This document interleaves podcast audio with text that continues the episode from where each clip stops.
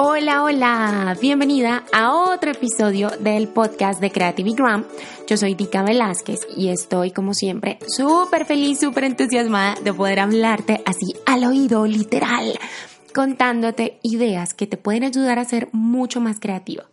Y la idea que quiero hoy meter en tu cabeza hoy, hoy, sobre todo hoy, que es un día en el que sé que me estás escuchando, que tal vez te estás tomando tu cafecito, que estás tranquila, relajada, o al menos eso es lo que me imagino en mi cabeza mientras te hablo, es, yo quiero que entiendas que creatividad no significa inventarse algo nuevo.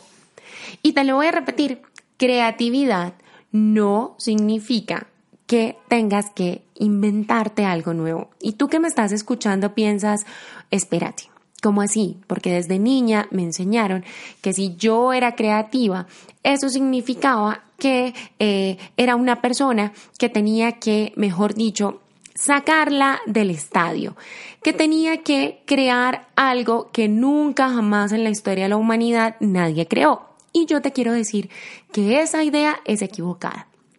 Creatividad desde un enfoque que es el que más me gusta y es el que te quiero compartir hoy, es este, mira, es la capacidad que tenemos los seres humanos para resolver un problema como nadie lo ha hecho antes y aportar valor.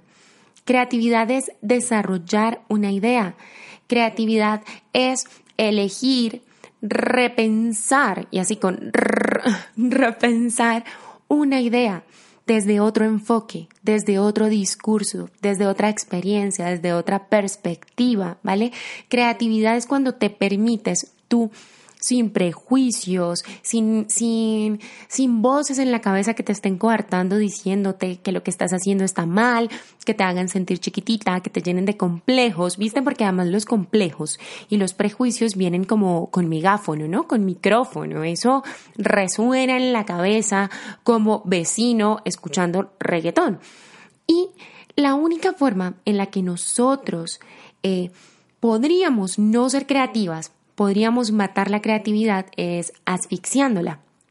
¿Cómo se asfixia la creatividad?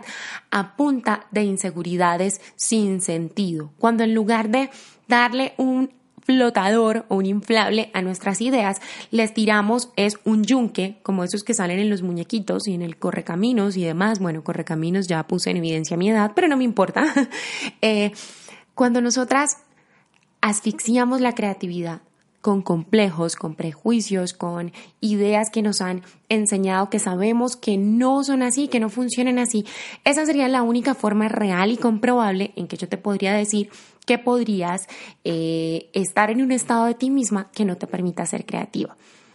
Creatividad, y te lo voy a repetir hasta el cansancio, no significa que te tengas que inventar algo nuevo. Creatividad es cuando tú lo que sea que estés haciendo, por ejemplo, si comercializas algo, es cuando tú te permites pensar en ese problema, que además luego hablaremos más adelante en este podcast de Creativigram también de lo que significa un problema.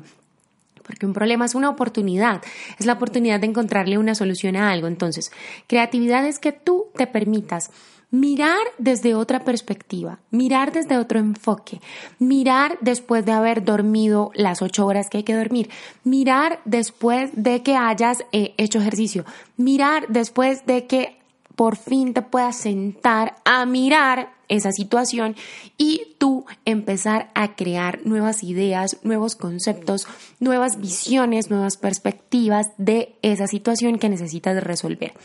Creatividad es repensar.